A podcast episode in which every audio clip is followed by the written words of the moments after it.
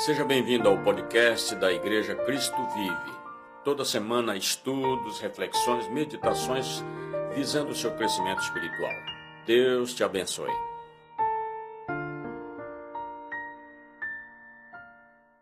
Um bom dia a todos, uma boa tarde, uma boa noite. Cumprimentamos nossos amigos e irmãos com a paz do Senhor Jesus Cristo.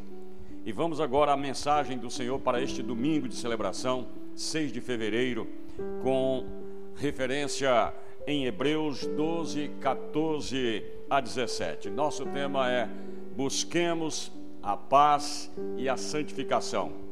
Vamos ao texto, pegue a sua Bíblia, acompanhe-nos agora. Segui a paz com todos e a santificação, sem a qual ninguém verá o Senhor. Atentando diligentemente, porque ninguém seja faltoso, é, separando-se da graça de Deus, e nem haja alguma raiz de amargura que brotando vos perturbe, e por meio dela muitos sejam contaminados, e nem haja algum impuro ou profano, como foi Esaú, o qual por um repasto vendeu seu direito de primogenitura Pois sabeis também que posteriormente, querendo uh, herdar a bênção, foi rejeitado, pois não achou lugar de arrependimento, embora com lágrimas o tivesse buscado.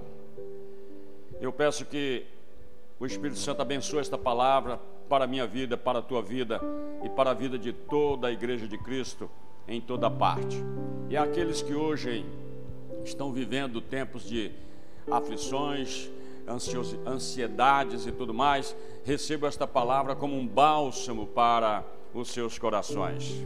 Neste texto aqui de Hebreus, nós vemos que a exortação apostólica que começa com um chamado à paz e à santificação sendo esta palavra dirigida aos filhos de Deus, aos fiéis, aos discípulos de Cristo, e não aos ímpios que estão aí neste mundo. E nós sabemos, estamos vivendo num tempo de muita intranquilidade, muitas inconstâncias e mesmo adversidades. Nós vemos tanto no plano pessoal quanto no plano global. Os conflitos vão desde desavenças familiares, conjugais, é, violência e morte nas ruas, quanto também guerra entre as nações. Sendo então de extrema necessidade que os discípulos de Cristo não fiquem de braços cruzados, mas empenhem-se em buscar a paz efetivamente, sem comprometer a confissão da verdade do Evangelho do Senhor Jesus Cristo, que verdadeiramente é o único que trará a paz tão almejada pela humanidade. Lembro-me de suas palavras: Deixo-vos a paz e não vou-la dou como o mundo a dá. Então a paz de Cristo é uma paz excelsa, é uma paz é, superior, é uma paz mantida pelo amor, pelo poder, pela graça de Deus, diferentemente da paz do mundo que é mantida pelo poder das armas, pelo poder das estratégias militares e tudo mais. Fiquei meditando nesta palavra de Hebreu para entender qual é a conexão da paz com a santificação e com a impureza do jovem Esaú, filho de Isaac. Nós sabemos que quanto à santificação, entendemos que por causa do sacrifício de Cristo, os cristãos já são considerados santos aos olhos de Deus enquanto estão aqui ainda neste mundo, apesar de ainda trazermos né, a natureza carnal, pecaminosa, mas graças a este sacrifício excelso do Senhor Jesus Cristo na cruz, nós fomos justificados pelo seu precioso sangue e alcançamos a justificação dos nossos pecados, estando aos olhos de Deus realmente considerados santos na terra e nos céus. Por isso nós devemos nos esforçar para viver em santidade durante todo o tempo da nossa peregrinação neste mundo, porque Deus é santo e nós, se nós não guardarmos a santidade, jamais veremos a Deus face a face e nem desfrutaremos da sua graciosa e eterna presença.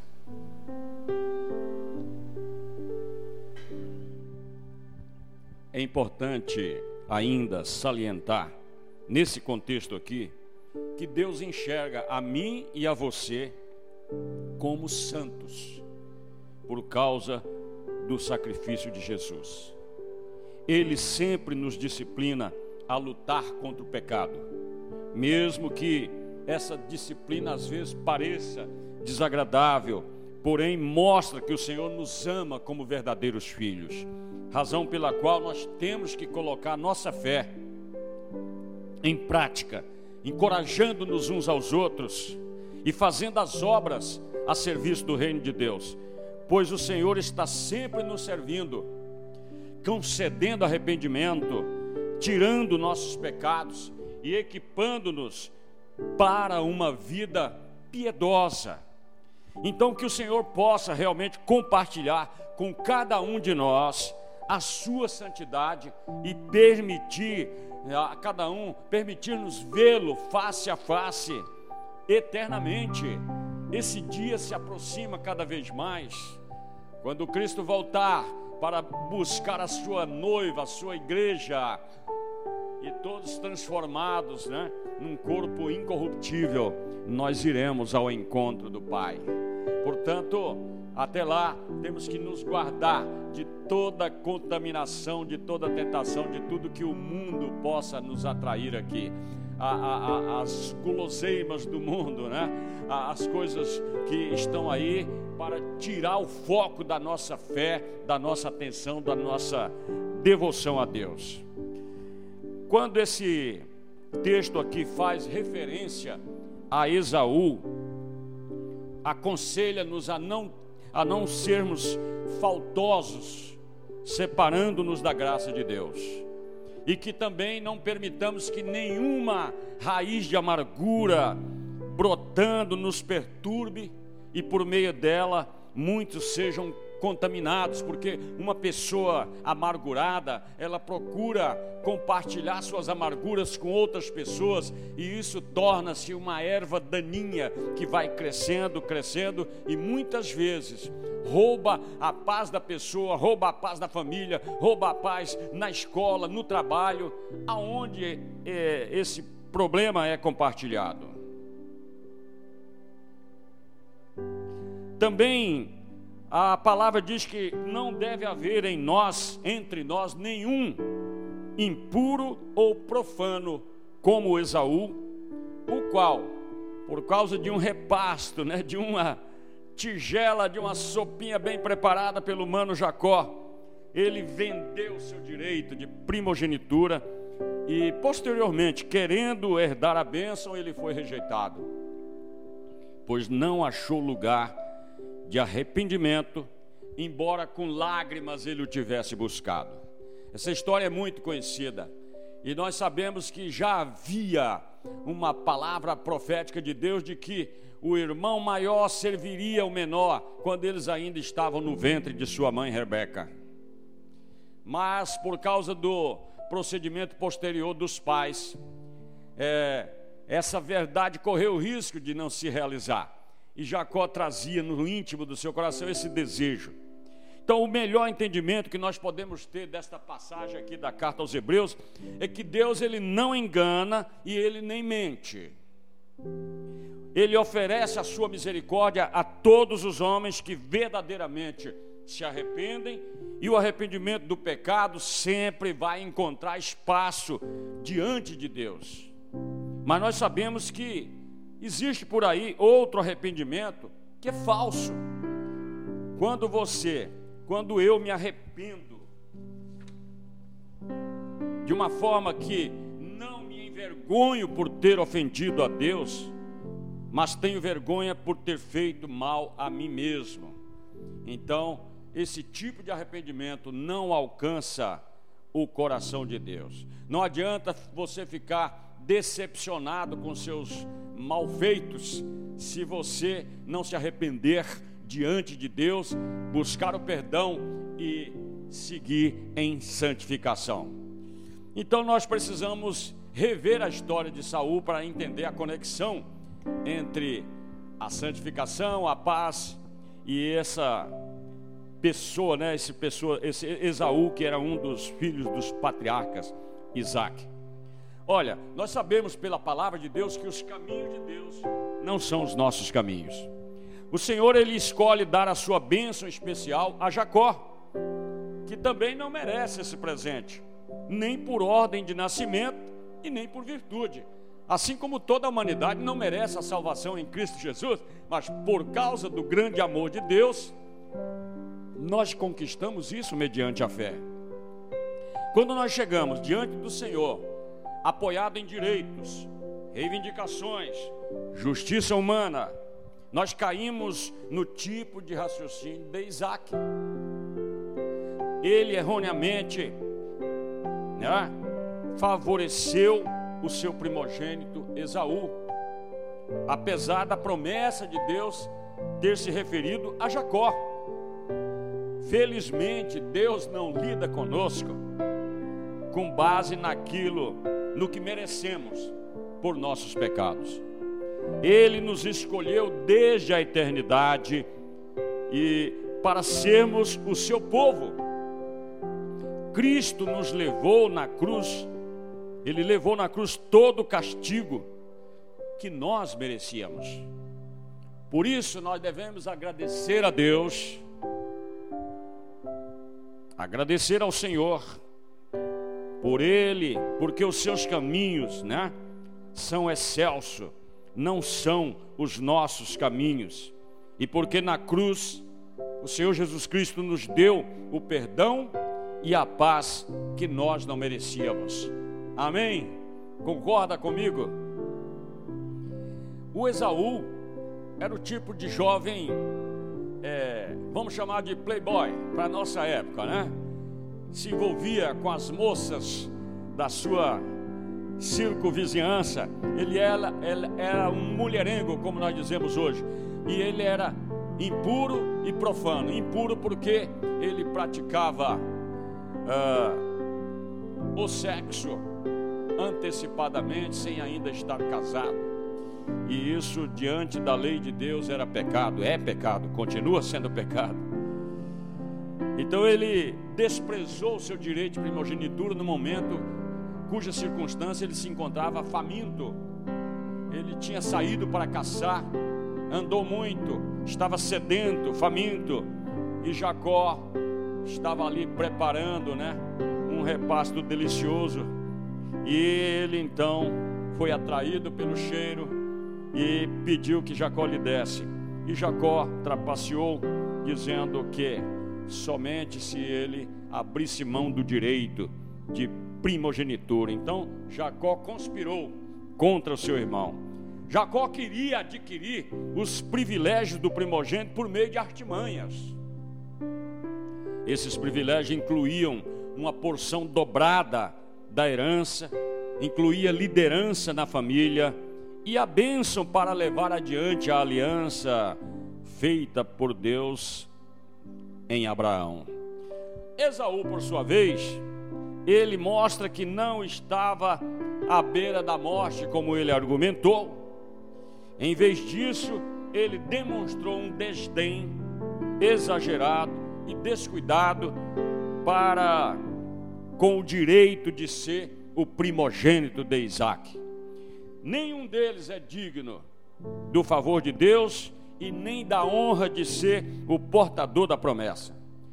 Por causa da nossa natureza e das nossas ações pecaminosas, nós somos verdadeiramente indignos de qualquer bênção, especialmente o dom do perdão e da vida eterna com Cristo Jesus. Homem nenhum é digno disso. Porém, pela misericórdia de Deus, nós recebemos uma herança excelente. Isso porque no batismo de Cristo, nós nos tornamos parte desta família espiritual. Conforme João declara no seu evangelho, logo no início, versículo capítulo 1, versículo 12, ele diz que a todos aqueles que creram em Cristo como filho de Deus, como Emmanuel, como Deus conosco, tornaram-se filhos de Deus. Então hoje quem crê torna-se filho de Deus. Quem não crê recebe de antemão a condenação eterna, porquanto está rejeitando a salvação de Deus que Ele disponibilizou para todos os homens. Então nós louvamos a Deus, né?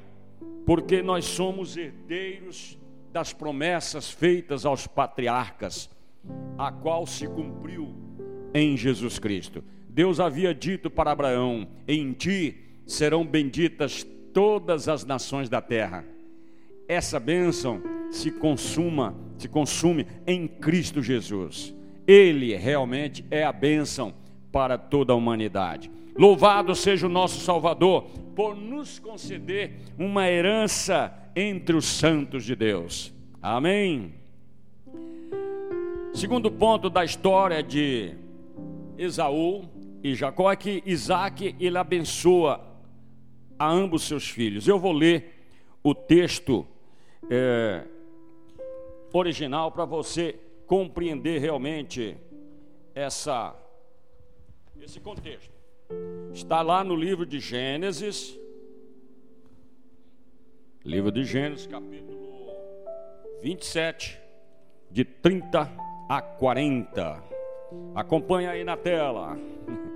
Você que está assistindo em casa e os que aqui comigo estão, pegue da sua Bíblia. Isaías, Isaías não, Gênesis 27, 30 a 40. Vamos lá.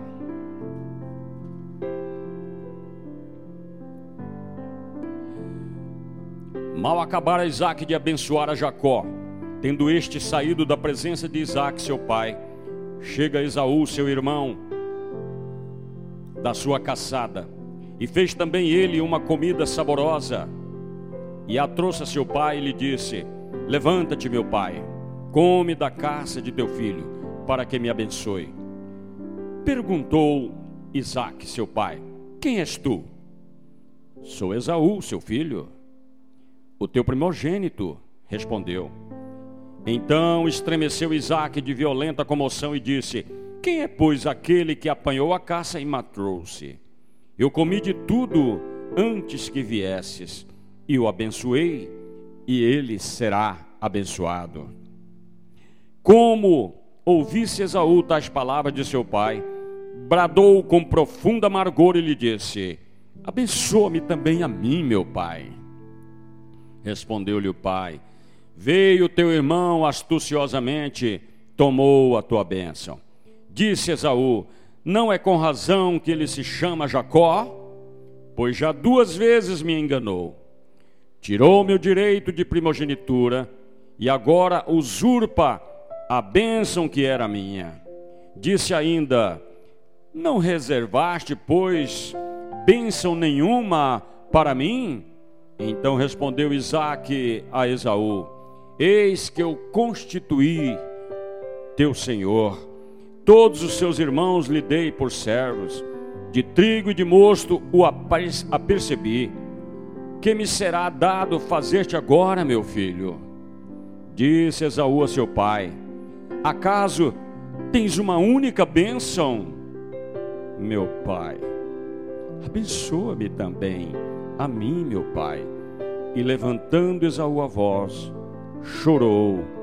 E então lhe respondeu Isaac, seu pai: Longe dos lugares férteis da terra será a tua habitação, e Senhor orvalho que cai do alto, viverás da tua espada e servirás a teu irmão. Quando, porém, te libertares, sacudirás o seu jugo da tua cerviz. É, é aquilo que foi dito, né? Um arrependimento tardio coroou aquele desprezo, aquela rejeição que ele havia realmente procedido né, com relação à primogenitura.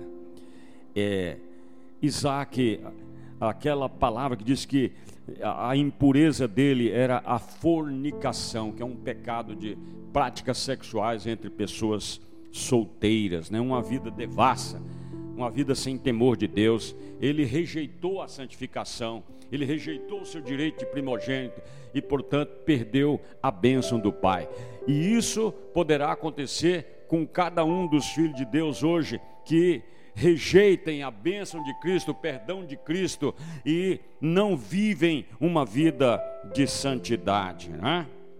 Nós vemos neste último relato aqui de Gênesis sobre a família de Isaac que o Jacó era trapaceiro, a mãe Rebeca era maquinadora, Isaac era meio desligado e Esaú era impulsivo. Nenhum deles alcançava o padrão perfeito de Deus. Mas a nossa esperança, ela não pode se apoiar na nossa natureza humana ou em suas realizações. Nós fazemos parte dessa humanidade caída e frequentemente nós agimos como esses personagens bíblicos. Por causa desta situação, Cristo tornou-se o nosso substituto. Ele nos amou e deu a si mesmo por nós uma oferta e um sacrifício de aroma agradável a Deus o Pai. Ele foi amaldiçoado naquela cruz para que nós pudéssemos ser abençoados, para que todas as nações, toda a humanidade fosse abençoada. Então, pelos meios dessa graça, maravilhosa, nós recebemos as bênçãos dos atos salvadores do Senhor Jesus Cristo. Louvemos e agradeçamos ao Senhor por nos proporcionar uma salvação que não se baseia nas nossas virtudes, nas nossas obras, nas nossas realizações.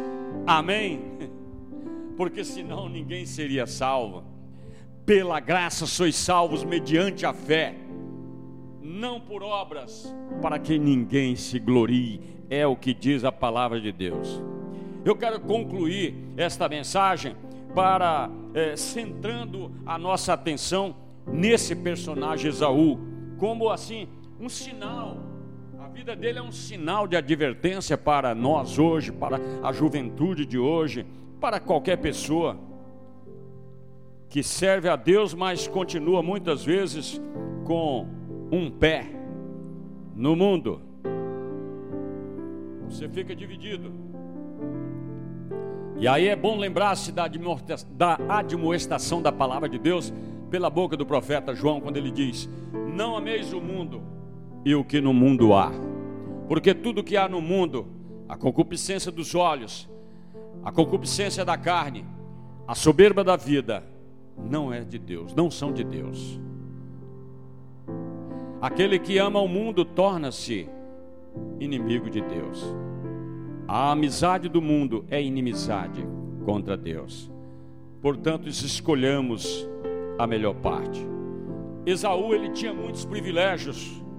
Ele era filho de pais crentes, pais que serviam a Deus.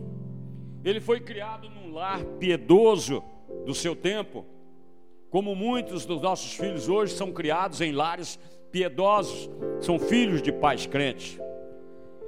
Como o primogênito, Isaú era o herdeiro natural da promessa de Deus. Mas a sua leviandade, porém, mostrou que ele não viveu para Deus, mas para os seus próprios prazeres, por ser um fornicador. A bênção de Deus era para ele uma coisa secundária. Causou grande desgosto aos seus pais. Teve um despertar tardio, quando a bênção já havia sido dada para Jacó. E como aquelas virgens nécias da parábola contada por Jesus, ele procurou o azeite quando já era tarde demais. o seu arrependimento era falso, era lágrimas de crocodilo, porque logo depois que ele saiu da presença do seu pai, a ira entrou em seu coração e ele quis matar o seu irmão que teve que fugir.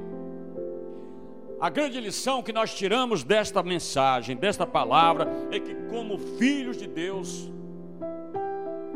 no tempo de hoje, nós não podemos de maneira alguma negligenciar a nossa salvação, nem desprezar as ricas bênçãos divinas conquistadas por Jesus Cristo na cruz do Calvário.